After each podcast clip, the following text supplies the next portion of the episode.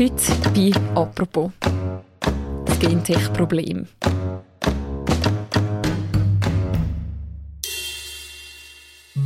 Bald will der Bundesrat das Gentech-Moratorium ein viertes Mal verlängern. Und zwar bis ins Jahr 2025 soll Gentech nur in ganz wenigen Fällen erlaubt sein. Forscherinnen und Forscher die wehren sich gegen das und sagen, warum lässt man eigentlich bei Corona auf uns oder auch beim Klimawandel, aber nicht, wenn es um Fragen von der Gentechnik geht. Über genau das Warum reden wir heute bei «Apropos». Mein Name ist Mira Gabatuller und ich freue mich sehr, ist der Stefan Hähne bei mir im Studio. Er ist Inlandredakteur und unter anderem spezialisiert auf Umweltthemen. Hallo Stefan. Hoi Mirja, danke vielmals für die Einladung. Sehr gern. Stefan, wir gehen mal zurück ins Jahr 2008. Damals stehen drei Dutzend, also rund 35 Personen, vermummte Personen, in Zürich Affoltern auf einem Weizenfeld und machen das total kaputt. Wieso? Ja, es war eigentlich ein gewaltsamer Protest gegen die äh, damals geplant und dann auch schon laufenden Freilandversuche mit Gentech-Weizen. Und viele mögen sich selbst gar nicht mehr das erinnern, wie es doch schon 13 Jahre zurück ist. Aber auch damals ist eigentlich der Vandalenakt nicht aus heiterem Himmel gekommen. Und zwar äh, sind dort ja die Versuche ja schon in einem Bewilligungsverfahren gewesen. Das hat es Rekurs gegeben. Es hat auch einen Protest gegeben von Umweltverbänden wie Greenpeace. Allerdings sind die friedlich verlaufen. Und auch politisch war die Stimmung äh, ziemlich aufgeladen damals. Man konnte sich daran ablesen, dass auch im äh, Stadtzürcher Gemeindeparlament Vorstöße eingegangen sind und einer davon war äh, von der heutigen Stadtpräsidentin, der Frau Mauch. Mhm. Und sie hat damals die Stadtzürcher Regierung aufgefordert, zu prüfen, was man unternehmen können, damit man die Freilandversuche irgendwie doch noch verhindern können. Mhm. Also irgendwie viel Widerstand gegen den Gentech-Weizen. Was hat denn damals so Ängste ausgelöst? Oder vor was haben die Leute Angst gehabt? Ich glaube, die Ängste sind sehr wahrscheinlich bei diesen Kreisen immer noch äh, ähnliche, wie sie heute sind. Von den Wissenschaftlern wird ja eigentlich Gentechnik so ein als eine Revolution bezeichnet, die eigentlich äh, das Leben von uns äh, kann nachhaltig verändern kann. Und wie, wie immer, wenn es um so Veränderungen geht, löst das halt bei einem Teil der Menschen auch Ängste aus. Die einen sind sehr wahrscheinlich berechtigt, die anderen möglicherweise weniger. Und ich glaube, es hat auch damit zu tun, dass halt bei der Gentechnik das ein Vorgang ist, wo man wie nicht sieht. Oder? Es ist ein bisschen wie bei Covid, es ist unsichtbar, es ist so latent, mhm. es ist irgendwie ähm, eben auch nicht greifbar und ich glaube, das ist ein, ein großer Grund, warum das auch ähm, bei vielen Leuten sehr wahrscheinlich so ein, ein Unbehagen zurückbleibt und man nicht so recht weiß, was, was passiert jetzt eigentlich da. Mhm. Viele haben ja auch bei Gentech jetzt irgendwie wahrscheinlich so Bilder im Kopf, wie irgendwie das Klonschaf Dolly oder so, aber was bedeutet denn Gentechnologie genau jetzt, wenn es eben zum Beispiel um so Weizen geht? Also bei der Gentechnologie tut man eigentlich das Erbgut in einem Organismus tut man eigentlich äh, verändern und da gibt es äh, verschiedene Verfahren mittlerweile. Also man kann entweder etwas ähm, von außen zuführen, wo eine Veränderung hervorruft, oder man kann aber auch gewisse Gene ausschalten oder modifizieren. Und das ist so ein der, der Begriff Gentechnik, unter das fällt. Mhm. Du bist kürzlich auch auf so einem Feld gewesen in Zürich-Affoltern. Und zwar auf dem Gelände von der Landwirtschaftlichen Forschungsanstalt vom Bund. Agroscope heisst die. Vielleicht kannst du uns mal quasi dorthin mitnehmen. Was ist das für ein Feld? Wie muss man sich das vorstellen? Also ich bin dort mit dem Zug angekommen und das ist ein bisschen sinnbildlich sehr wahrscheinlich für die Situation, wo sich die Forscher drin befinden. Also ähm, sie sind ziemlich abgekoppelt vom Rest von der Welt, hat man das Gefühl, weil ähm, ich dann müssen von dem Bahnhof in Zürich eigentlich zu Fuß dort hinlaufen, weil es keine ÖV-Anbindung gibt. Was ich jetzt noch speziell finde für eine Forschungsanstalt vom mhm. Bund. Und dann eben das Feld selber ist wie jedes andere auch eigentlich, aber eben, wenn man dann ankommt, sieht man natürlich, dass da etwas Besonderes ist. Es hat ähm, Häge rundum zwei mit Stacheldraht und einen Wachmann mit Hund. Und wenn man dann mal im Feld drin ist, muss man sich eigentlich durch so einen Maisgürtel kämpfen, bevor man vom eigentlichen Versuchsboden steht. Und der ist dann eigentlich auch wieder mit Mais bepflanzt. Allerdings ist der eine ist konventionell und der andere ist eben gentechnisch verändert. Und was wird man dort genau herausfinden mit diesen zwei angebauten Maissorten? Also die Forscherin, Frau Koller, die ich dort besucht habe, die will herausfinden, inwieweit jetzt der gentechnisch veränderte Mais besser vor gewissen Krankheiten schützt. Und eben, sie schaut jetzt eigentlich eine Saison an, wie, wie sich der Mais entwickelt, also eben der konventionelle und eben auch der veränderte. Und dann wird das dann so ausgewertet und dann am Schluss liegt dann irgendein Forschungsergebnis vor, wo sehr wahrscheinlich neue Erkenntnisse wird bringen. Mhm. Es gibt ja in der Schweiz eigentlich ein Gentech-Moratorium. Das heißt, es ist nur in sehr, sehr wenigen Fällen erlaubt, überhaupt so Gentech-Pflanzen anzubauen. Warum dürfen wir das dort machen? Das ist eigentlich eine Folge von der Volksabstimmung im 2005. Äh, die Moratoriumsinitiative, die ist ja damals angenommen worden vom Stimmvolk und auch von den Ständen und zwar eigentlich entgegen der Empfehlung von Bundesrat und Parlament.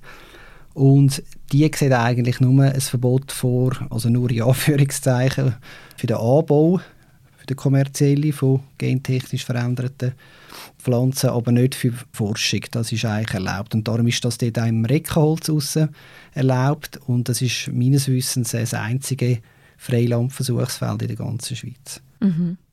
Und wie ist man denn überhaupt auf die Idee gekommen, so ein Gentech-Moratorium zu machen? Und wie sieht das heute aus? Also muss das quasi immer und immer wieder verlängert werden?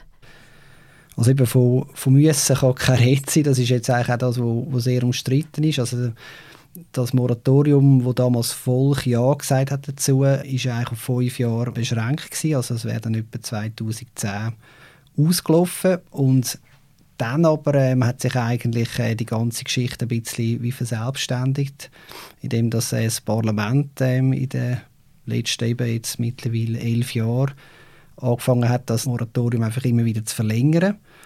Und Begründung hat ein bisschen geschwankt. Also ein, das erste Mal, als sie es verlängert haben, war eigentlich äh, der Tenor, gewesen, wir wissen noch zu wenig, weil das damalige nationale Forschungsprogramm, das der Bundesrat in äh, Auftrag gegeben hat nach der Volksabstimmung, das ist noch nicht fertig gewesen. Und ähm, das ist dann 2012 gewesen. und nachher bei der nächsten Verlängerung im 2017 hat es geheißen, von Seiten des Parlaments die Koexistenz von der Gentech-Landwirtschaft und der konventionellen und Biolandwirtschaft, die sind eigentlich in der kleinräumigen Schweiz nicht möglich. Mhm. Und das ist dann damals die Begründung gewesen. und dann ist ja, jetzt sind wieder vier Jahre vergangen und jetzt stehen wir wieder an dem Punkt und so wie es aussieht im Moment, wird auch das mal wieder das äh, verlängert werden vom Parlament. Es ist ja so, dass man nicht überall so ein Gentech-Moratorium hat, sondern auf europäischer Ebene ist der Anbau von gentechnisch veränderten Organismen erlaubt. Heißt das nicht, dass eigentlich die Sorten dem schon längstens bei uns gibt? Also jetzt entweder auf den Feldern oder halt im Laden, im Mikro? Also auf den Feldern dürfte es eigentlich äh, zumindest offiziellerweise sollte es eigentlich nichts haben, weil eben der kommerzielle Anbau ist ja verboten. Möglich ist aber der Import und der Verkauf von solchen Erzeugnissen und die müssen aber eben, ich habe es vorher erwähnt, schon äh, im Laden entsprechend deklariert sein. Und das zuständige Bundesamt hat mir gesagt, sie haben bis jetzt 15 Erzeugnisse bewilligt. Darunter ist eine Soja und drei Maissorten. Und dann gibt es offenbar auch noch gentechnisch veränderte Vitamine und Enzyme. Und diese zwei Sachen werden offenbar vor allem für die Herstellung von Bachwaren eingesetzt. Und wo genau der Mais und das Soja dann letztlich landet, weiß der Bund nicht. Man hat aber auch dort sehr stark betont, als ich angefragt habe, ja, die meisten oder die Lebensmittelhändler haben sowieso eigentlich wie in der Schweiz kein Interesse, um irgendwie ihre Produkte mit dem anzureichern, weil eben die Ablehnung so groß ist. Also die Chance, dass wenn ich jetzt im Migros Brot kaufe, dass da etwas gentechnisch Verändertes drin ist, ist sehr, sehr klein. Sehr klein, aber eben vielleicht empfiehlt es sich mal, die, die Deklarationen genau anzuschauen. Ich, ich, ich kann es ich wie nicht sagen. Oder? Ich kann es ehrlich gesagt auch selber jetzt nie so auf das überprüfen, weil man sehr wahrscheinlich automatisch davon ausgeht, ja, der, der Schweiz hat es eh irgendwie wie, wie nichts drin, weil das ein, wie ein Konsens scheint, dass man das eigentlich nicht will. Aber kannst du dir dann erklären, wieso im Zusammenhang mit Gentech so viele Ängste sind oder wieso das so, ich würde jetzt mal sagen, allgemein recht einen schlechten Ruf hat? Also ich nehme an, wenn jetzt irgendwo wird Gentech Mais draufstehen in der Mikro, würdest du wahrscheinlich auch ein bisschen zögern, um das zu kaufen und dann zum Nachtessen, oder? Möglicherweise äh, würde ich es gar nicht bemerken. Es, ist zwar, es muss zwar deklariert sein, aber ich weiß nicht, ob jeder immer alle Deklarationen von einem Produkt so genau anschaut. aber ja, natürlich, man, man würde sicher ähm, reflexartig zögern und sehr wahrscheinlich wieder ins Gestell zurück tun. Das kann ich mir gut äh, vorstellen. Also wenn man den Umfragen Glauben schenken will, wo der Bund die letzte 2019 gemacht hat, dann ist das Unbehagen gegenüber der Gentechnik also sehr verbreitet. Und zwar, das Resultat ist ein gutes Drittel beurteilt Gentechnik für die Herstellung von Lebensmitteln als sehr gefährlich und dann gibt es nochmal etwa 40 Prozent, die sagen eher gefährlich. Also es ist eigentlich eine deutliche Mehrheit, die dem ablehnend gegenübersteht. Aber ich habe es schon angetönt, das ist natürlich die Frage, wie aussagekräftig so eine Umfrage ist und es ist auch natürlich immer die Frage, wie man die Frage stellt. Oder? Also Frau Koller hat dort auch etwas Interessantes gesagt, wie, wie käme so eine Umfrage raus, wenn man würde fragen, was hätten Sie lieber, einen gentechnisch veränderten Äpfel oder einen, der 20 Mal gespritzt worden ist.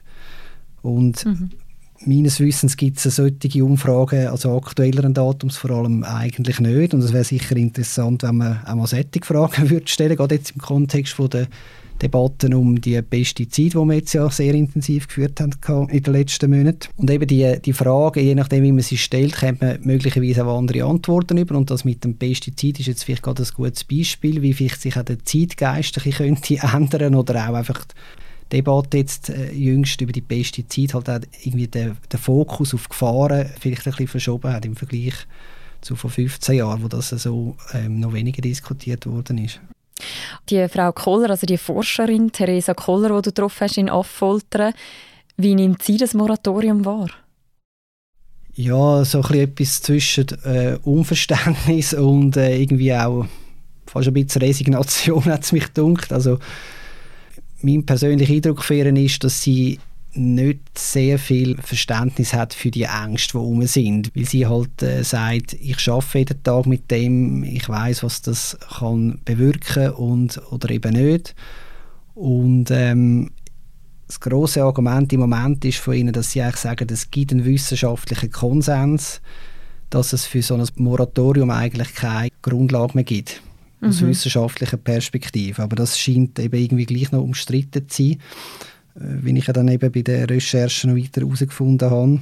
Und vielleicht nochmal schon zu der Frau Kohle. Sie sagt einfach, ähm, dass eines der Hauptargumente ist ja von den Gegnern, man weiß noch zu wenig über die Auswirkungen. Und sie findet das eigentlich ein unlauteres Killer-Argument, weil sie sagt, man weiß nie alles, auch bei der Gentechnik. Logischerweise, das entwickelt sich das Wissen laufend weiter. Und so gesehen könnte man eigentlich bis zum St. Nimmerleinstag ähm, das Moratorium verlängern. Und gibt es denn innerhalb von der Forscherinnen und Forschergemeinschaft auch Leute, die da anderer Meinung sind, wie zum Beispiel Theresa Koller, also die dem skeptischer gegenüberstehen? Durchaus, ja. Also der Aufruf, den ja jetzt da die Wissenschaftler machen, sind natürlich alles Leute, die vor allem ähm, sagen wir, in diesem Bereich auch äh, direkt forschen und natürlich auch ein Interesse daran haben, dass das wirklich jetzt dann irgendwie weiter sich entwickelt, auch gesellschaftlich bei uns. Und es gibt schon kritische Stimmen. Also eine ist ja die von der Frau Messmer. Sie arbeitet am Forschungsinstitut für biologischen äh, Landbau. Und sie sagt, man müsse eigentlich äh, zuerst einmal die Rahmenbedingungen schaffen, die eben die sogenannte Koexistenz sicherstellt. Also dass gewährleistet ist, dass sich die gentechnisch veränderten Pflanzen irgendwie nicht unerwünscht im Umland verteilen und so irgendwie sich unkontrolliert anfangen zu verbreiten. Und das ist sicher ein Einwand, der berechtigt ist. Die Frage ist einfach, braucht es für das wirklich ein Moratorium oder könnte man nicht viel mehr eine Fall-zu-Fall-Beurteilung vornehmen, wie es jetzt die Forschenden vorschlagen und Frau Koller, dass man sagt, okay, man schaut, unter welchen Bedingungen kann man was wie anbauen und was sind die Sicherheitsvorkehrungen, die es möglicherweise braucht. Mhm, mhm. Eben so ein bisschen aus der Berichterstattung ist ja Gentechnik jetzt im Vergleich zu vor 15 Jahren eher ein bisschen verschwunden, hat man den Eindruck. Aber wie hat sie sich dann in der Zwischenzeit entwickelt? Also kann man auch etwas sagen darüber, ob sie sicherer geworden ist oder ob man schon mehr quasi kann eben zum Beispiel über die Folgen von Gentechnologie sagen wie früher? Also was man dazu sagen kann, ist, es ist immer noch sehr umstritten und ich finde es noch schwierig zu auseinanderhalten, was ist jetzt äh, sachlich begründet und was ist ähm, vielleicht ideologisch gefärbt. Das finde ich ist jetzt relativ schwierig zu beantworten. Aber was man kann sagen ist, eben nach der Abstimmung über die Moratoriumsinitiative hat der Bundesrat das nationales Forschungsprogramm ins Leben gerufen, eben um äh, diesen Unsicherheiten und Ängsten zu begegnen. Und dort haben ja Wissenschaftler hunderte von schon bereits erschienenen Studien ausgewertet. Sie haben selber Untersuchungen gemacht. Und der Befund ist eigentlich relativ klar gewesen, nämlich, dass äh, gentechnisch veränderte Pflanzen grundsätzlich nicht höhere Risiken haben als konventionell hergestellte oder züchtete Kulturpflanzen. Und das hat sich insofern nicht verändert, weil seither eigentlich die Forschung immer weitere Studien produziert haben, die eigentlich nicht grundsätzlich etwas anderes ergeben haben. Also soweit ich das auch können überblicken Was man kann sagen ist, Gentechnik an sich, und das hat mir auch Frau Koller mehrmals gesagt, ist nicht etwas Gutes oder Schlechtes, sondern wenn schon, ist es eigentlich die Anwendung vom Resultat, wo dann könnte das Problem sein und nicht die Forschung und dann halt auch die Entwicklung von so Pflanzen an sich. Und das ist, finde ich, eine wichtige Frage, die man möglicherweise muss auseinanderhalten, auch jetzt in dem ganzen Streit, wie es soll weitergehen was wird man beurteilen, das Verfahren, wo eigentlich so eine, eine Pflanze verändert wird. Oder eben will man eigentlich ähm, das Produkt, also die Pflanze selber und wie man dann mit ihren umgeht, vor allem ins Zentrum stellen von der Debatte. Das finde ich, ist eigentlich wie so die Hauptbotschaft gewesen, dass man das äh, unter der aktuellen Gesetzgebung äh, wie zu wenig macht und dass das eigentlich darum eine veraltete Gesetzgebung ist das Interesse der Forschung ist ja das eine, aber ich nehme an, politisch ist in dem Fall da auch sehr, sehr wenig Interesse daran, dass man an dem Gentech-Moratorium rüttelt. Es scheint so zu sein, eben die Vernehmlassung hat eigentlich genau das Resultat gebracht, dass äh, alle das wollen so belassen, wie es halt ist. Einerseits hat das sicher mit den Bauern zu tun, die ja im Parlament bekanntermaßen eine relativ starke Stimme haben. Und zwar ist das ja wie ein Qualitätskriterium oder es gilt als Qualitätskriterium, dass man eigentlich äh, die Schweizer Landwirtschaft gentechfrei behalten und äh, da, spielt sicher auch die Angst äh, drin von den Schweizer Bauern, dass irgendwie der Markt könnte überschwemmt werden mit irgendwie billigen Gentech-Lebensmitteln, wo dann sie nicht mehr konkurrenzfähig wären. Und es ist sicher auch mit äh, Blick auf die Situation der Schweizer Bauern zu sehen, das Ganze. Und das andere ist, ich habe ein bisschen den Eindruck, dass sich einfach auch die, die Angst vor der Gentechnik so ein bisschen verselbstständigt hat. Ich weiß jetzt nicht, wie viele Parlamentarier sich in den letzten Jahren ähm, noch intensiv mit dem Thema auseinandergefasst haben und sich wirklich eine profunde Meinung bilden, eben gerade auch mit Blick auf, wie hat sich das weiterentwickelt, was sind vielleicht auch die Chancen von der Gentechnik, gerade im Kontext vom Klimawandel, wo ja gewisse Umweltbedingungen sich so verändern werden, dass vielleicht ein Teil der Pflanzen nicht mehr oder so nicht mehr kann abgebaut werden. Das ist etwas, wo die Forscher auch sagen, dass man kann dank gezielter Gentechnik eigentlich sehr schnell auf so wechselnde Bedingungen dann reagieren. Und ich denke, es wäre nur schon mal etwas gewonnen, wenn man ähm, könnte die Debatte wieder führen. Und das meine ich auch mit Blick auf die Bevölkerung, wo ich glaube, der Wissensstand ist bei vielen Leuten immer noch der von, von 15, 20 Jahren, oder? Gut, danke vielmals, Stefan, für das Gespräch. Bitte gern geschehen. Das war es, eine weitere Folge von «Apropos». Stellt noch nicht ab. Am Schluss gibt es nämlich noch eine kurze Botschaft von der Katrin Boss. Sie ist Co-Leiterin vom Tamedia Recherchedesk. Und die nächste Folge von «Apropos» gibt es morgen wieder. Ich freue mich, wenn ihr auch dann wieder zuhört. Bis dann, macht's gut. Ciao miteinander.